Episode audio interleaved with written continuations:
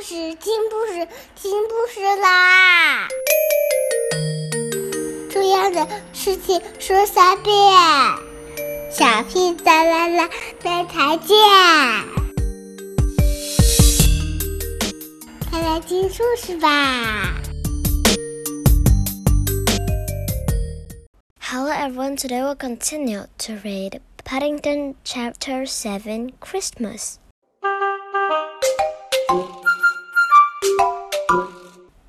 After Date had breakfast and been to church, the morning passed quickly, and Paddington spent most of his time trying to decide what to do next.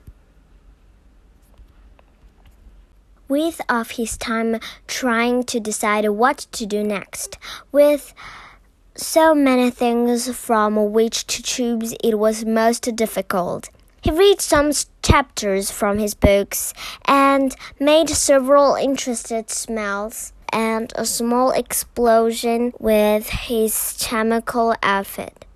Mr. Brown was already in the trouble for having given it to him, especially when Paddington found a chapter in the instruction book headed Indoor Fireworks. He made himself a never ending snake which wouldn't stop growing, the frightened Mrs. Bird to death when she met it coming down the stairs.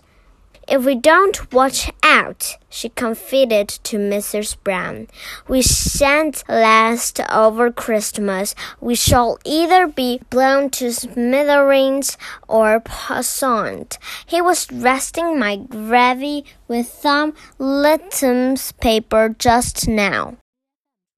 Mr. Brown sighed. It's a good job Christmas only come once a year she said as she helped Mrs. Bird with the potatoes.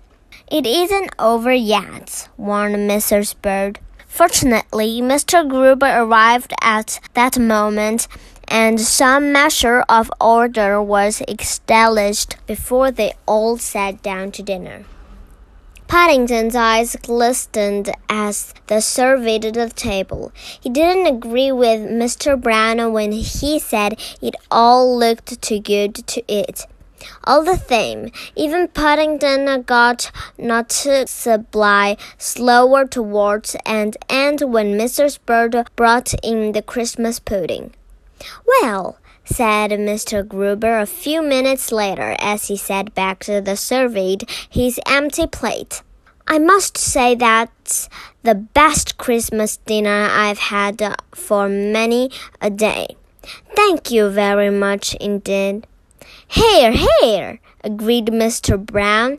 What do you say, Paddington? It was very nice, said Paddington, licking some of cream from his whiskers. Expect I had a bone in my Christmas pudding.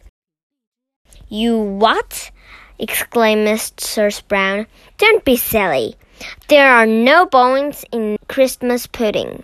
I had one, said Paddington firmly. It was all hard, and it stuck in my throat. Good gracious, exclaimed Mrs. Bird. The five pence. I always put a piece of sliver in the Christmas pudding.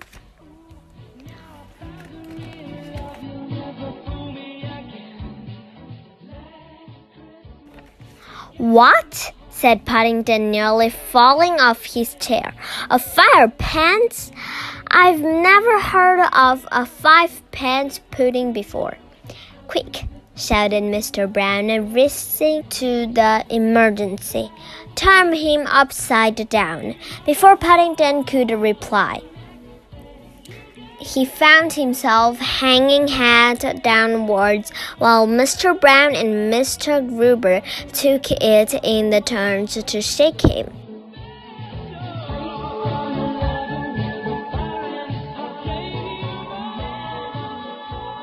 The rest of the family stood around watching the floor.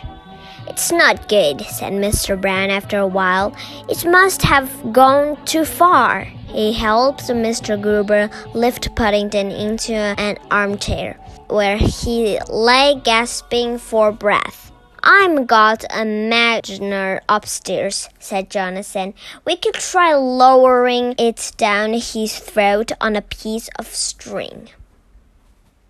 I don't think so, dear, said Mrs. Brown in a worried tone of voice. He might swallow that, then we should be even worse off. She bent over the chair.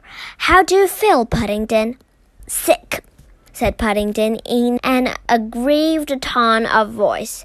Of course you do, dear, said Mrs. Brown. It's only to be expected. There's only one thing to do. We shall have to send for the doctor.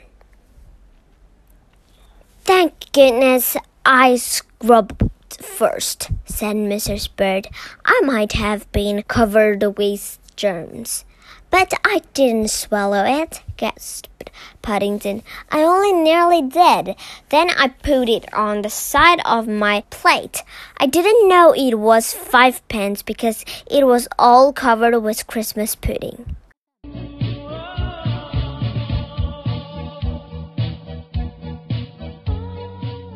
Paddington felt very fed up. He'd just eaten one of the best dinners he could even remember, and now he'd been turned upside down and shake without even being given time to explain. Okay, today we're just reading here, and good night, everyone.